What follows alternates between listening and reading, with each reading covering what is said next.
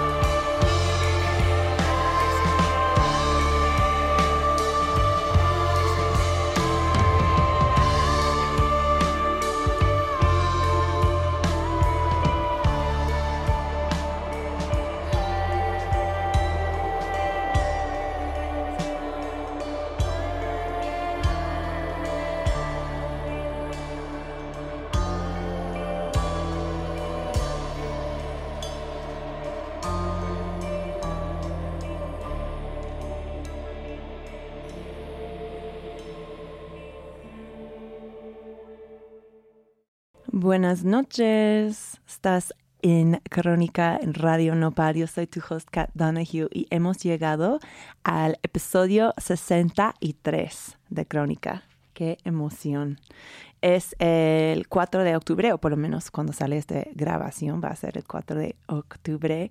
Y acabas de escuchar a Vitamin Weed por Sumeo creo que estoy diciendo esto bien. Es una banda con nueve integrantes ahí de Los Ángeles. Un, un buen reflexión en, en, el gusto de consumir el cannabis para empezar la, la, conversación del día de hoy. Antes de ir con nuestra invitada, eh, voy a darles pues una noticia canábica medio emocionante. En el pueblo de Tecala, del estado de Morelos, un grupo de campesinos han solicitado al COFEPRIS para el derecho de ser designados como el primer pueblo canábico de México. Sí. el grupo quiere permiso para cultivar cannabis para fines recreacionales, industriales y medicinales y abrir el pueblo al turismo canábico. Um, el presidente del grupo dijo a la publicación El Financiero que hasta ahora tienen planes para armar versiones canábicas de tlaxcales, que son unos panes tradicionales de la zona. Y hace unas semanas tuvieron un mini festival que se llamó El Plan de Tetecala, en que se expusieron sus estrategias y conocimientos sobre el cultivo de la marihuana.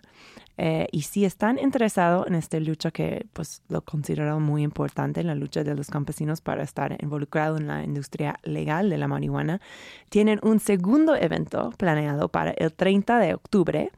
Eh, y pues ya, puedes aprender más de ellos en su página de Facebook, eh, Ruta Canábica Mor Morelense. Morelense. Ay, perdón. um, pero quiero hablar un poquito sobre nuestra charla canábica el día de hoy. Como ya saben, Crónica se trata de documentar la cultura canábica de México durante los tiempos de prohibición, o pues ahora estamos en un área medio gris de esto, y pues siempre estamos hablando de, de, de consumir el marihuana, la marihuana, el gusto de hacer esto, pero ¿cómo se sabe uno si uno se tiene una relación sana con la marihuana? Creo que puede ser súper difícil navegar esta pregunta, eh, especialmente si estás expuesta a familiares o otras fuentes de información que, que, que, no creen que ni existe un consumo responsable de la marihuana. Pero la verdad es que uno se puede tener una adicción hasta con sustancias perfectamente legales como el café o hasta en la comida, o sea, estaba hablando con mi invitada el día de hoy antes de empezar, que mi papá, por ejemplo, es miembro de un grupo de 12 pasos para gente que no pueden parar de comer. Entonces ya puedes ver, pues puedes tener una adicción hasta a las sustancias que, que nos dan de vivir. Entonces, bueno, eh, por tanto que nosotros fumamos, eh, pensé que fue importante que dedicamos un episodio a nuestra salud en este sentido. Y ya, sin más preámbulo, quiero eh, hablar un poquito sobre mi invitada el día de hoy que nos va a guiar en este proceso. Fanny Pineda tiene su licenciatura en psicología por la UNAM, así como especialidades en psicopatología por el Centro LA y en innovación de política de drogas por la Universidad Nacional de Chile. Actualmente trabaja en la Comisión Nacional contra las Adicciones como subdirectora de vinculación y coordinación con organizaciones sociales y antes era la coordinadora del área innovación y aprendizaje de Reverdecer Colectivo um, y también líder líder coordinadora de proyectos para la atención de personas usuarios de sustancias psicoactivas en la alcaldía de Iztapalapa. Hola, Fanny, bienvenida a Crónica. Hola, muchas gracias por invitarme a Crónica. Uh, perdón, no tenía tu micrófono puesta. Hola, Fanny, bienvenida a Crónica, ahora sí. Hola, muchas gracias por invitarme muchas, a muchas. este tema tan importante y saludos a todas y todas que nos están siguiendo la transmisión. Muchas gracias, muchas gracias. Eh, quiero empezar con algo súper básico, lo cual es, ¿qué es la definición de una adicción? Una adicción es un problema de hábitos de consumo de algún tipo, bueno, si hablamos de consumo de sustancias, de algún tipo de sustancia, puede ser legal o ilegal, ¿no? Entonces, la adicción es cuando eh, ah, puede ser psicológica o puede ser fisiológica, ¿no? Psicológica que eh, necesitas usar la sustancia o buscar la sustancia, este círculo, el, el básico círculo vicioso que, que nos muestran todos horrible. Y pues ya una, una, una adicción fisiológica es cuando eh, tu cuerpo necesita la sustancia para poder tener los, los niveles básicos para poder eh, vivir básicamente, ¿no? Entonces, eh, puede ser, existen como diferentes niveles eh, de consumos, pero la adicción también es un término médico, aunque actualmente existe un consenso internacional en donde se va a dejar un poco de usar la palabra adicción para usar eh, la palabra consumo problemático, ¿no? Porque la palabra adicción es, es peyorativa, entonces adicción es ratero, es ladrón, es delincuente, ¿no? Entonces, eh, a nivel internacional existe esta, este consenso en donde ahora vamos a usar consumos problemáticos de sustancias, ¿no? Eh, sin embargo, los médicos son y los psiquiatras son súper cuadrados, que cuesta el trabajo a veces, entonces cuando es un diagnóstico, el diagnóstico es adicción. Sin embargo, eh, para hablar de las personas que tienen un, un consumo adictivo, se usa mejor el término consumo problemático Ah, ok. o súper- dependencia. Ok, mm, súper súper interesante. Yo, yo no sabía esto. O sea, eh, te voy a dar un ejemplo de, de un uso, pues lo que yo antes de esta conversación consideraba un uso problemático. O sea, por ejemplo, si yo, Cata Donahue, antes de un episodio de Crónica, me fumo estoy nerviosa o no sé, como no sé de qué voy a hablar en el episodio o lo que sea, pero para cualquier razón yo me pongo a fumar y me fumo hasta que ya no puedo hablar ni hablar para mi episodio de radio. O sea, esto sí yo diría que es un uso problemático, pero eh, este, o sea, si, si un episodio así constituye una adicción o tiene que ser algo que, que, que dura para mucho tiempo, que, que pasa por mucho. Sí, necesita ser un consumo eh, prolongado y de eh, altas cantidades. Mm. Y también tiene mucho que ver como en los momentos en donde se usa, ¿no? Por ejemplo, si tú tienes un consumo pro- este, eh, alto en los fines de semana cuando no tienes nada que hacer, pues sí es un consumo alto, no puede ser una dependencia, pero no está influyendo en tus capacidades de trabajo o de socialización eh, del día a día. Entonces sí se considera problemático cuando ya no tienes esta parte de poder eh, hacer lo, tu día y prefieres eh, estar bajo este, la sustancia en vez de estar haciendo. O sea, no, no, no, no se juzga o no tendría como algún problema si usas una sustancia para poder despertar, para poder concentrarte, como muchos médicos toman mucho Ritalin para poder este, eh, aguantar largas jornadas de trabajo, ¿no? Pero están trabajando. Y la sustancia no hace que se los olvide, ¿no? Al contrario, los enfoca, etcétera. Pero cuando usas una sustancia como la marihuana, que puedes tener este, periodos un poco de amnesia, ¿no? Y, y- y si, y si vas a hacer una, una práctica, pues, profesional o que necesita de concentración o algo así, pues no se recomienda en ese momento. Claro.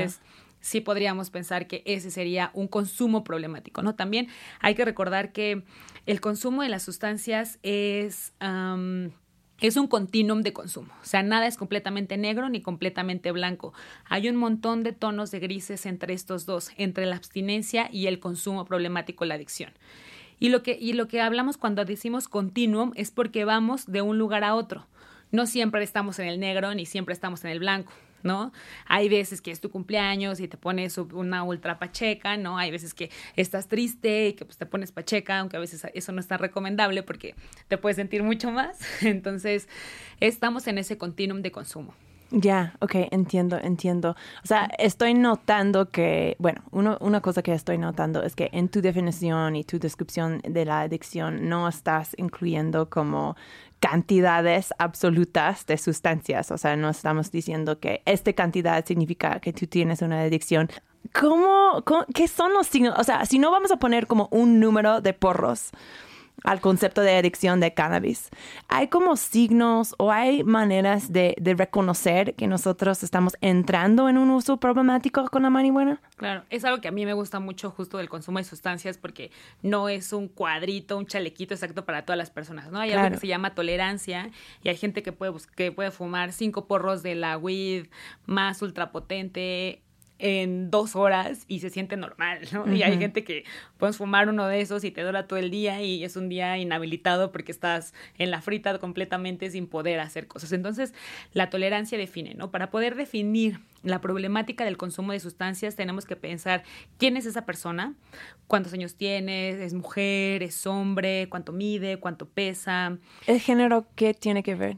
eh, porque tenemos una... eh, el- el- dependiendo del género, es la absorción, ¿no? Es el, el metabolismo del cuerpo. Ah, y los hombres tienen el meta- metabolismo más rápido. En algunas ocasiones, Ya. depende. Ajá, también, este, eh, princi- principalmente por cómo también se absorbe la sustancia en el organismo, suele, suele cambiar cuando es un hombre o una mujer, eso es como simplemente por biológica, ¿no?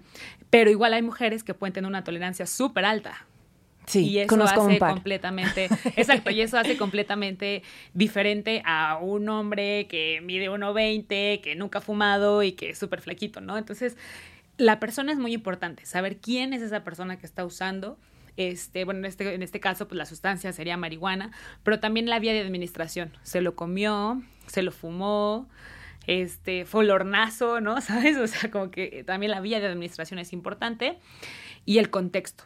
El contexto define mucho en dónde se usa, ¿no? Porque si tú tienes un uso diario, por ejemplo, me imagino una persona que va a la universidad y tiene que pasar por dos horas del metro y el camión y llega a su casa y todos los días fuma dos porros gigantes antes de dormir, pues, y hace la tarea, ¿no? Y es un buen estudiante, ta, ta, ta, ta, ta, ta. O sea, yo a pesar de que sería demasiado pensar en que fumas dos porros en dos horas, pues no tendría yo, este, o sea, yo no podría decir que es un consumo problemático, porque más bien es un consumo hasta tal vez medicinal o de relajar o así, porque esa es, esa es la persona que después de una jornada en el contexto que no es tan agradable, que es cruzar la ciudad en dos horas de camión y llegas a tu casa y haces eso y duermes y el otro día vuelves a tener tus actividades normales, eso, eso no, no podría llamarse una adicción en sí, ¿no? Sino es una una válvula de escape en donde las personas así como eligen echarse una chelita, así como eligen ver una peli en la noche,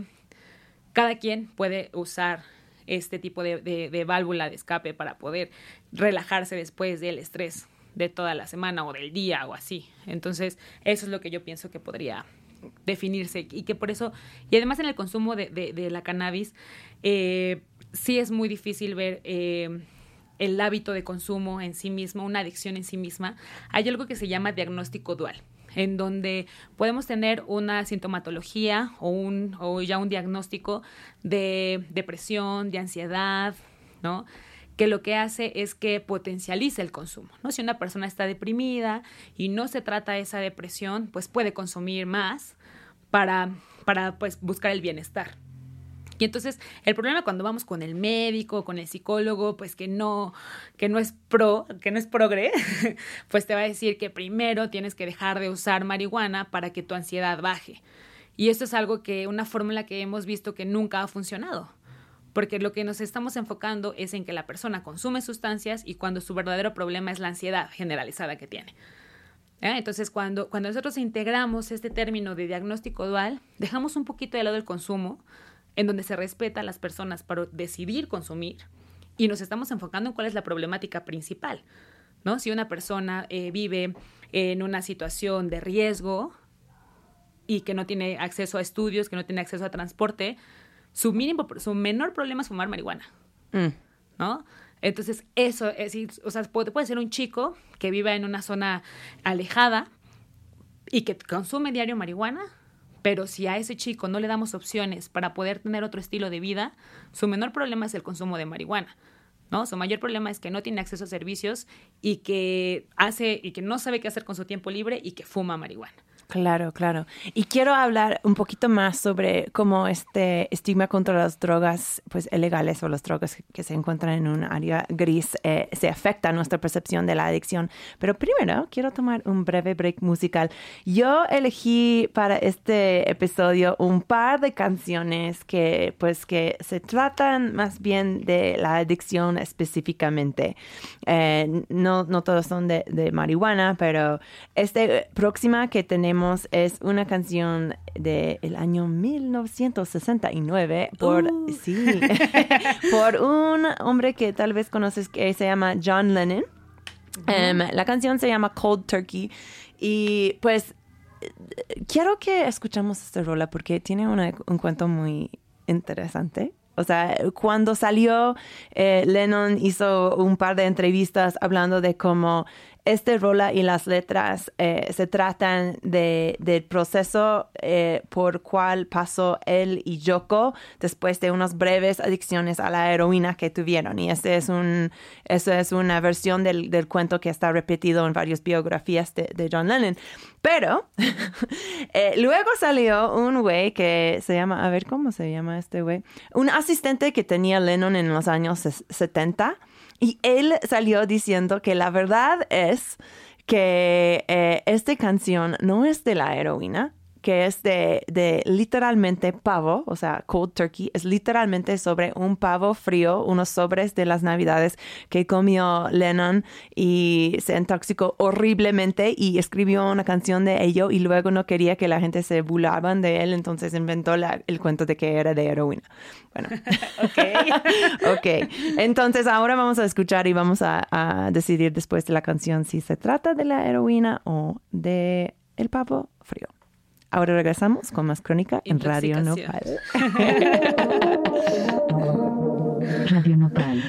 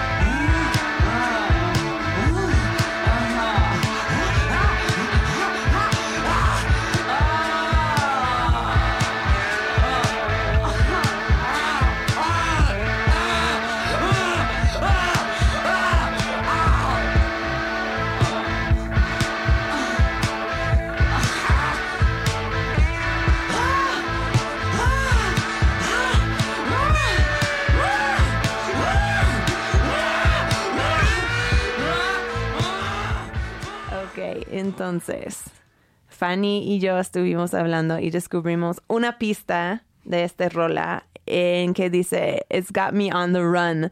Eh, O sea, en inglés, cuando tienes the runs, eso significa que, pues tienes diarrea.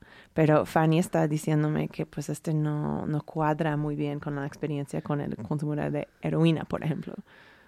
Claro, eh, cuando es un consumo de heroína normalmente es pasa lo contrario, ¿no? Es como hay constipación más que diarreas. Es lo que las diarreas comienzan cuando hay un síndrome de abstinencia, que son sudores, vómitos, cuando no se usa la sustancia. Ok, órale. Entonces tal vez hemos descubierto eh, la versión real de esta canción. Es, es un- una intoxicación fuerte. Ya.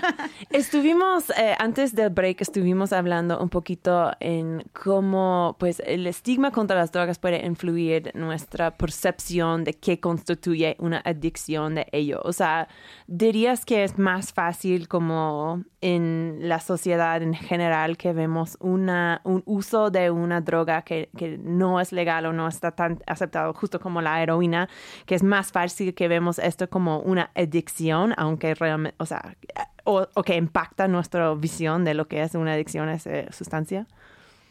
Sí, claro. Eh, eh, cuando una persona se define a sí misma como bebedor o como fumadora de tabaco, pues muchas veces hasta lo hacen orgulloso y pues ellos no tienen eh, miedo de perder su trabajo o de perder un nivel en el estatus social, ¿no? Pero cuando una persona sale del closet psicoactivo, ¿no? Que esto es una frase que, que viene desde, desde Colombia, cuando alguien sale del closet psicoactivo de sustancias ilegales, puedes perder tu trabajo, puedes perder tu familia, puedes perder el estatus como social que tienes. Si eres madre y tienes hijos, puedes perder a tus hijos. Entonces, eh, también el consumo de, de problemático, por ejemplo, de sustancias legales, es eh, pues muy condescendiente, ¿no? Ay, pues pobre, o sea, no le hagas caso, pues el güey estaba borracho y como estaba borracho así se puso, pero pues ya después no.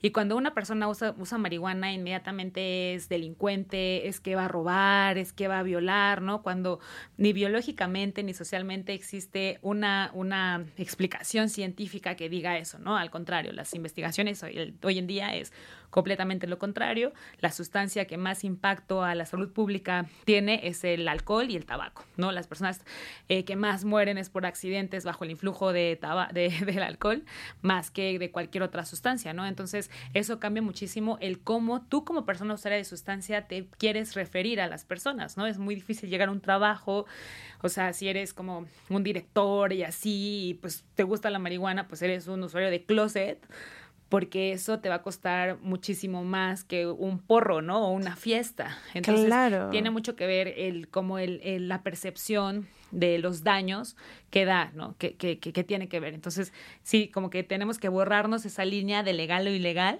¿no? Hay que poner en una, en una base neutral a las sustancias y a partir de ahí hablar de eso, ¿no? O sea, también actualmente existe un, concierto, un consenso internacional en donde ya no llamamos drogas, ahora llamamos sustancias psicoactivas Órale. en donde sustancias psicoactivas incluye el azúcar, el café, el peyote, ¿no? La, la marihuana, el alcohol. Porque cuando una persona, este, por ejemplo, yo que he trabajado en política de drogas toda mi vida, habla como, ¿y tú consumes drogas? La gente de una dice, no, ¿cómo crees? Entonces yo les pregunto como, bueno, ¿consumes azúcar? Bueno, sí. ¿Y consumes alcohol? Tienes bueno, tu sí. Starbucks en la mano, te veo. Y, y, pues sí me echo michelita, ¿no? Ah, bueno, pues esos son drogas. Esos ¿no? son drogas. Y, y- y justo, regresamos otra vez al término peyorativo de que si eres un usuario de drogas, eres igual a drogadicto y drogadicto es igual a delincuente. Claro. ¿no? Entonces, ya, o sea, queremos como dejar ese lenguaje porque queremos hablar desde un lenguaje que de derechos humanos.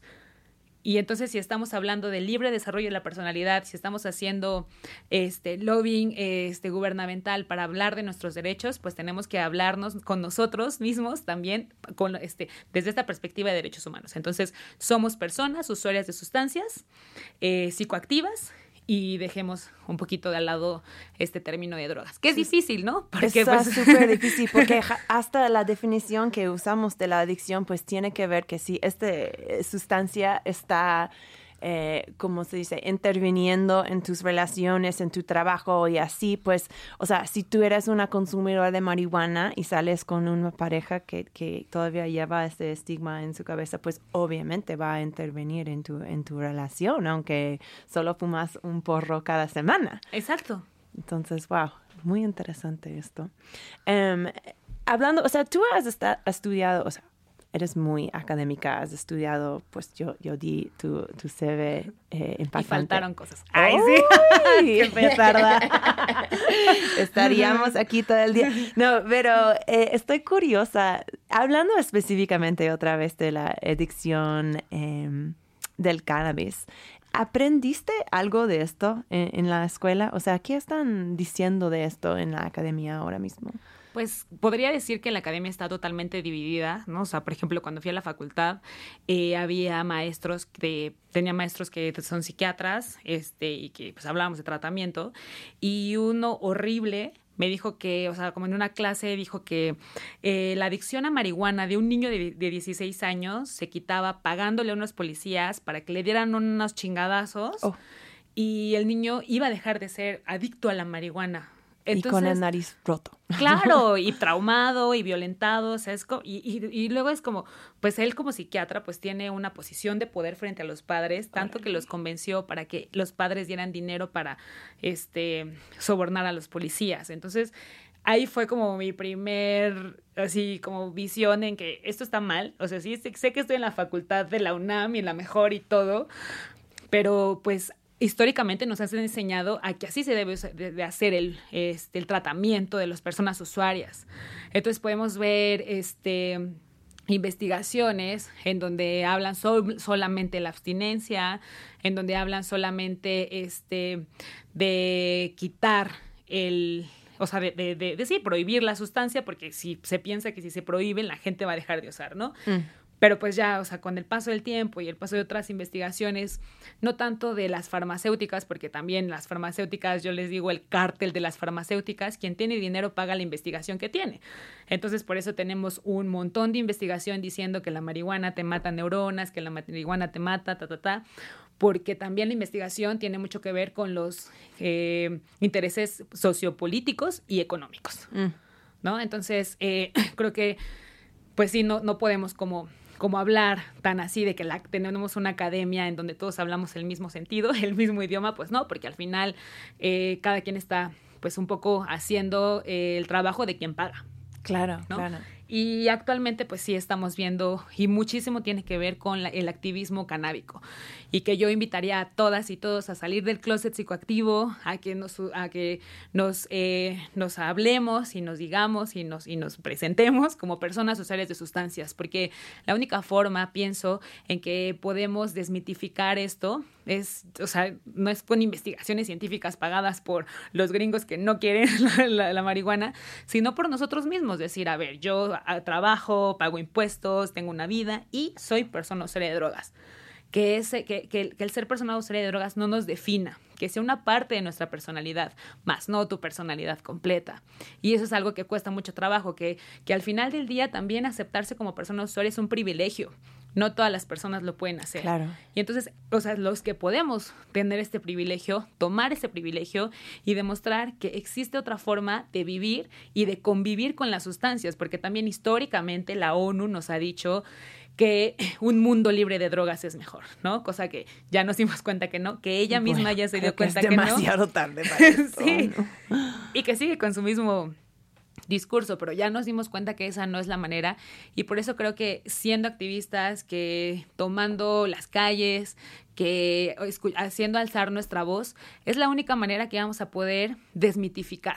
Claro, y también, o sea, regresando a la temática del día de hoy, este salir del closet y salir como, mira, yo soy una pacheca súper funcional, soy la subdirectora de la Comisión Nacional de, de- de tal cosa. eh, este proviene una, un contraste, ¿no? Una imagen de lo que es un uso responsable de una sustancia psicoactiva y luego la gente que, que tienen un uso que se ve un poquito eh, diferente a esto pueden, pueden o sea, pueden ver que, que necesitan como cambiar tal vez un- unos, unos hábitos que tienen ahí. Yo creo que la visión estereotípica que tenemos de los pachecos es de un uso problemático. Realmente es de la persona que no se puede levantar de la, de la sofá, eh, que, que no puede parar de comer, que, que no sé, que no tiene trabajo, que no tiene familia, de, de esto. Entonces, como sí, creo que estoy de acuerdo contigo que está muy importante presentar diferentes visiones del consumo de cannabis. Em, me encantaría hablar un poquito, o sea, esto sería pues una, una estrategia de, de- tratar con la adicción canábica, pero me encantaría eh, escuchar un poquito de, de tu trabajo actual con la Comisión Nacional contra las Adicciones y, qué son un- algunos de los programas, tal vez a nivel social, eh, que están implementando para tratar con el uso problemático de sustancias, aunque, o sea, sea- si sea cannabis o, o otros, otras drogas. Claro, pues eh, en esta nueva administración eh, se cambió completamente el abordaje al consumo de sustancias, ¿no? En las administraciones pasadas eh, el consumo de sustancias era abordado con violencia, este, más militares a las calles y así, y en el Plan Nacional de Desarrollo habla del cambio de la estrategia. ¿No? En donde este, ya no hablamos de, de la violencia que nos ha traído, bueno, sí hablamos, pero ya no nos enfocamos en la violencia, ni, ni, sino más bien en las personas. Se pone en el centro de la discusión a las personas y eh, cuáles son los factores de riesgo que los llevan a consumir de forma problemática. Algo que también hemos, este, se ha logrado aquí es cambiar el discurso, ¿no? En donde hablamos justo no de adicciones, sino de consumos problemáticos. No queremos parar el consumo, ¿no? Porque eso es algo irreal, sino queremos prevenir los consumos problemáticos. ¿no? Este, y eso es algo que, que, que estamos haciendo. Actualmente lo que estamos haciendo es primero este, intentar que todo el personal entienda porque también ha sido un shock Mm. eh, entre ellas y ellos que llevan 15 años trabajando basados en la abstinencia, diciendo que los usuarios de cannabis es un, es un criminal, mandando a la gente a los policías en vez de a los, a los centros de salud, etcétera. Entonces creo que eh, en el discurso y en integrar a las comunidades vulnerables lo hemos logrado muy bien porque hablamos de violencias y justo lo que te decía, ¿no? Hablamos de las carencias más de los consumos, ¿no? O sea, no podemos decirle a un chico, oye, no consumas y mejor juega fútbol si no puede ni salir a la calle porque vive en un lugar ultra violento. Entonces, dejamos... eh, Dejamos este, este discurso drogocéntrico, ¿no? Y lo ponemos en un discurso de persona social. Claro. ¿no? Y entonces sí nos ha costado un poco de trabajo eh, convencer a las personas, eh, psicólogos, médicos que trabajan con nosotros de que esta es la manera en que podemos ayudar mucho más a las personas. Claro. Eh, una de las comunicaciones que, eh, pues, destacadas de esta adminis- administración sobre las drogas ha sido una campaña que se llama, eh, yo, si no estoy equivocado, con drogas no hay final feliz. Sí. Dirías que esta campaña, o sea, es en esta campaña habla de, pues, eh, habla con personas en situación de calle que están hablando de cómo las drogas eh, eh, jugaban un rol en, en- en- en su, en su vida actual. ¿Dirías que este es, es indicativo de la actitud de la administración sobre, en, en frente a las drogas? Creo que eso, eh, esta campaña es un poco más eh, pensada a nivel general, ¿no? Eh, hay diferentes como tipos de, de comunicación o de, o de atención. Este, entonces, una es la, la universal, en donde buscamos que sí las personas conozcan los daños que se puede, que se puede, que puede traer esto. O sea, yo no tengo mucho tiempo en la comisión, pero este, definitivamente no me gusta el lema y Ya. es algo que para nosotros es, es un tema todavía y que pues, Claro. justo estamos trabajando en, en eso, ¿no? Porque entendemos que debe de existir una campaña de comunicación a nivel nacional en donde incluya a todas las personas en una campaña universal, pero también tenemos que hacer campañas de comunicación indicada, dirigidas a personas que ya usan sustancias, dirigidas a personas que tienen diferentes perfiles de usuarios, tanto problemáticos como no problemáticos, y más bien a integrarles o acercarles información para que esas personas puedan tomar decisiones informadas sobre su consumo. Porque si nosotros dejamos de hablar de sustancias, no quiere decir que los consumos paren. Los consumos siguen habiendo, pero siguen, o sea, pero se hacen ahora con mayor peligro. O sea, el nivel de peligro aumenta cuando no tienes información y cuando lo haces escondidas. Porque Claro. cuando no las haces a, a escondidas y cuando tienes información, puedes decidir que en vez de este de una pipa este de aluminio que se calienta, pues mejor una pipa de vidrio. Puedes elegir ponerle un este un filtro al porro. Claro. ¿no? Puedes elegir, este, no sé, eh, comer un monchis de mango que, que aumenta. Ah, me encanta. Es como reducción de... en vez de unas papitas y garnachas. Claro, Entonces, claro. cuando nosotros no hablamos de los consumos, no quiere decir que no hayan consumos. Entonces, Claro. eso es lo que estamos ahora poniendo sobre la mesa. Claro. Fanny, ¿qué fue la... Tú antes, eh, antes de este puesto estabas trabajando eh, con Reverdecer Colectivo, que es un grupo que yo admiro mucho, que, que, que, que trata mucho de, de la reducción de daños, de la política de la droga. ¿Qué fue el cambio más difícil, la, el ajuste más difícil que tuviste que hacer cuando llegaste a este puesto gubernamental que ahora tienes? pues que la gente que no me conoce me acepte.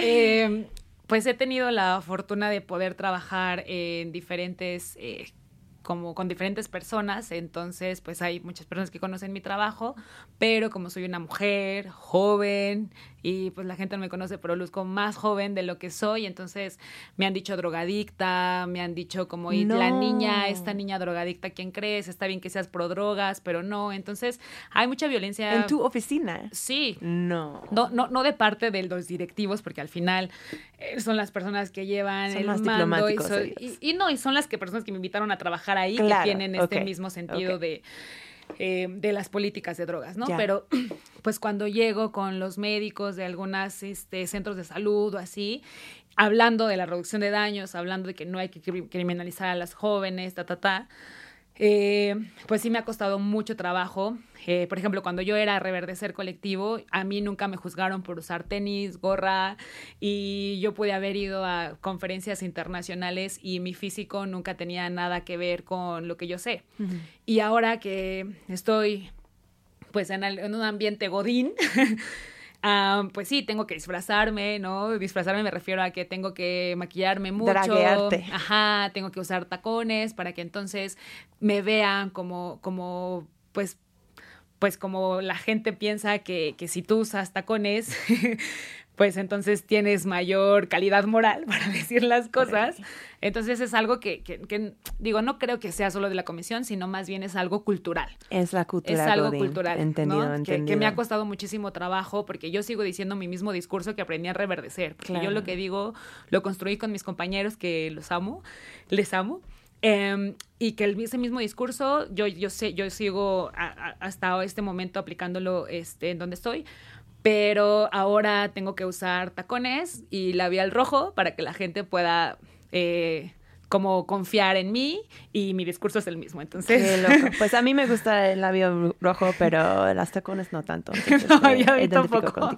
Va, vamos a tomar un breve break. Y tengo que decir que pues me da esperanza el hecho de que tú estás ahí en la. Comisión Nacional. Este es como un signo positivo desde esta administración. Eh, vamos a ir a otra canción medio ambigua de la adicción. Este es por Fangoria. Se llama No sé qué me das. Eh, esta canción, pues sí puede hablar de una amor adictiva. Como hemos dicho, pues cualquier cosa puede ser sujeto de la adicción, hasta una, una relación tóxica que tienes. em, pero bueno, debido a la primera línea que habla de puede ser solo, puede que solo sea artificial, la gente dice que tal vez este, esta canción tiene que ver con sustancias. Escuchamos y regresamos con más crónica en Radio Nopal.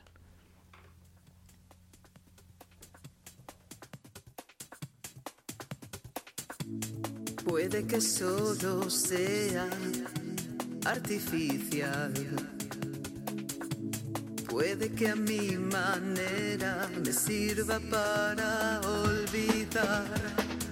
Prometí que nunca volvería a caer, pero esta vez no lo quiero evitar. Es que me hace volar como el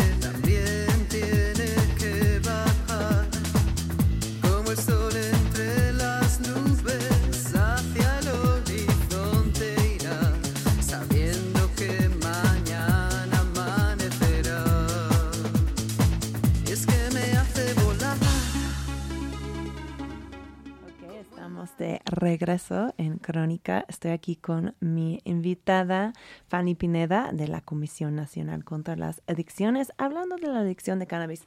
Eh, Fanny, ahora, hemos hablado de unos factores que, que se puede usar para identificar que traemos un uso problemático al cannabis o realmente a cualquier sustancia psicoactiva.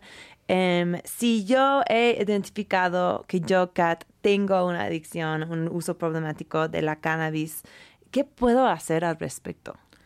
Creo que eh, buscar eh, primero algo comunitario. Creo que hacer redes, tejer redes, platicar con otras personas usuarias, no normalizar lo que estamos haciendo es súper importante para poder, muchas veces el hablar nos da algunos tips o, cuando tú, o sea, piensas y cuando lo hablas ya lo ve- tienes como otra perspectiva diferente. Entonces, tener a personas de confianza en donde puedas hablar y esas personas te puedan apoyar, tal vez en el cambio de, en el cambio de hábitos. Si sabemos que nos vemos y cada vez que nos vemos fumamos un porro, pues qué tal que si nos vemos y salimos a dar una vuelta. a- o sea, muchas veces tiene que ver con hábitos de consumo, ¿no? Claro. La- el consumo de, de marihuana, eh, pocas veces, no, no es inocua obviamente, pero pocas veces tiene problemas fisiológicos súper fuertes. Normalmente tiene que ver con hábitos de consumo, como los que le- les comentaba hace un momento de el diagnóstico dual. A veces es porque estás súper bajoneado, te dejó tu novia, tu novio, tienes mucho estrés en el trabajo. Entonces son, son hábitos que, que como sabemos que, que el uso de cannabis te puede dar algo positivo, pues entonces tú puedes buscar eso como positivo y al final ya no es tan positivo porque estás minimizando otras problemáticas más grandes. Mm. Entonces, ay, perdón, creo que puede ser eso, un poco más el tener eh, estas redes de apoyo para poder identificar este tipo de consumo, ¿no? Y otra, eh, si ya eh, identifica, porque además también es, es muy difícil, no digo que tampoco existan, eh, la mayoría de las personas tenemos un policonsumo. No es que solo consumas tabaco, no es que solo consumas marihuana, es que algunos consumen tabaco, algunos consumen alcohol, algunos consumen café, entonces tenemos que pensar también en la mezcla de sustancias que hacemos. Muchas veces en la mañana te tomas un café o tres para estar despierto, despierta. Después, este, medio comes porque pues la chamba y entonces ahí también no comer esto no te pone bien, ¿no? Y ya después en la tarde, este, te echas más café porque todavía falta la tarde de trabajo y después en la noche fumas marihuana y no puedes dormir y dices, creo que mi problema es la marihuana. ¿no? Sino más bien hay que ver esto, lo que les decía este, hace un momento, ¿no? Para poder distinguir es eh, ver la persona, el contexto y la sustancia. Ajá. Tal vez tu contexto puede ser demasiado estresor, con un montón de factores de estrés, que, que tú estás pensando que el consumo de marihuana te está haciendo mucha ansiedad, te está dando mucha ansiedad. Y lo que pasa es de que tienes un novio violento, ¿no? Lo que pasa es de que tienes un problema familiar, lo que pasa es de que te acaban de correr de la chamba, ¿no? Entonces, creo que, que antes de, de ir a un tratamiento en sí mismo este Como psicológico profesional, como, ajá. como, como- como profesional creo que debemos de aprender a identificarnos a nosotras y nosotros mismos, ¿no? Aprender nuestros límites y también aprender nuestros errores. Claro. Porque a veces eso es lo más difícil, ¿no? Así como uno le echa la culpa siempre a cualquier cosa, ¿no? Y es que el horóscopo y es que El la luna, la no sé qué. luna, obvio, la luna. Me encanta que empezamos con la, en- con la autoayuda, porque obviamente, pues, este es, sí es el primer paso. Eh, pero, ¿qué tipos de terapias, pues, disque profesional eh, existen para tratar con una adicción como la adicción al cannabis? En el aspecto de psicología existe una eh, terapia, bueno, es una, una este, como división de la psicología que se llama cognitivo-conductual, que justo ayuda mucho a, a poner límites y a cambiar los hábitos. Porque eso es lo que pasa normalmente cuando hay un consumo problemático de sustancias o cuando hay un hábito de consumo en donde las personas prefieren consumir porque les baja la ansiedad, pero al final eh, te da más ansiedad porque no hiciste lo que habías quedado de hacer por estar fumando. Entonces se vuelve ahí un medio círculo vicioso y la, la terapia cognitivo-conductual nos ayuda a poder ponernos límites. Entonces creo que esa es una, o sea, si, si alguien este, busca terapia, yo le recomendaría que busque una, una terapia de corte cognitivo-conductual. Ya. eh, o humanista eh, que, que- que habla mucho de la persona, de lo que sentimos, de lo que hacemos, justo como de, de- de autoconocimiento. Perfecto. Me, tengo mucha curiosidad de saber qué es tu opinión de los programas de 12 pasos para tratar con adicciones. Eh, personalmente, digo, entiendo que es muchas veces la única opción y que son muy famosos, pero creo que, eh, mm, bueno, personalmente no me gustan porque ponen, este, ¿cómo se puede decir? El- la culpa como parte del tratamiento. O sea, tú te tienes que sentir culpable, es un paso sentirte culpable para después poder llegar a la gracia de un ser divino y que te perdone, porque tú no puedes.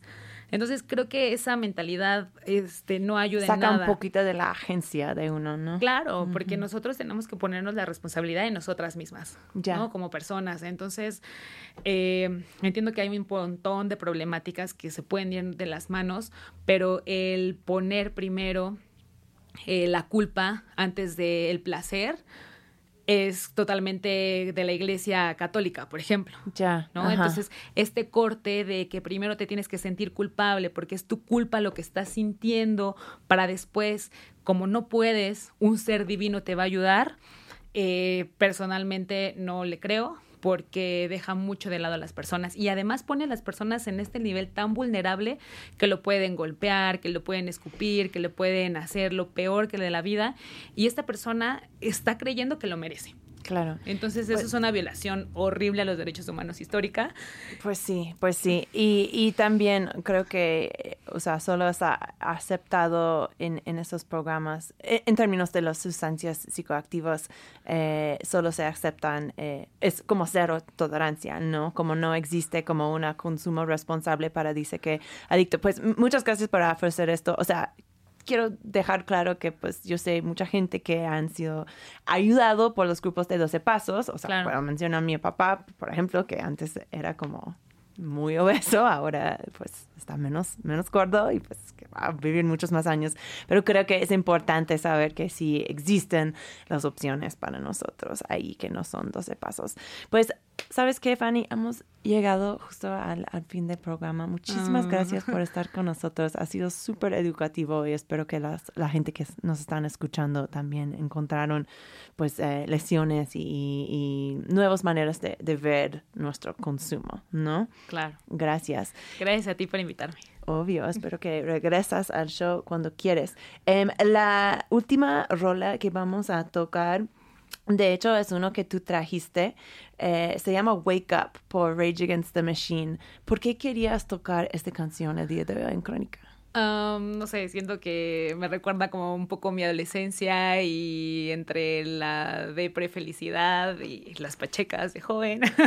Creo que me, me gusta. Es, No toca específicamente en las drogas las letras de esta canción, pero sí creo que habla pues de, de uno de tus puntos centrales de tu discurso, que es como eh, examinar el tipo de control que, que los sistemas legales tienen sobre nosotros y nuestras vidas personales. Entonces me encantó que lo encontraste. Qué bueno. Va, pues normalmente eh, terminamos el show con un miau. Eh, ya sabes que somos Crónica, Cronicat. Eh, entonces ya. Ese, yo soy Kat Donahue, este ha sido Crónica en Radio Nopal. Miau. miau.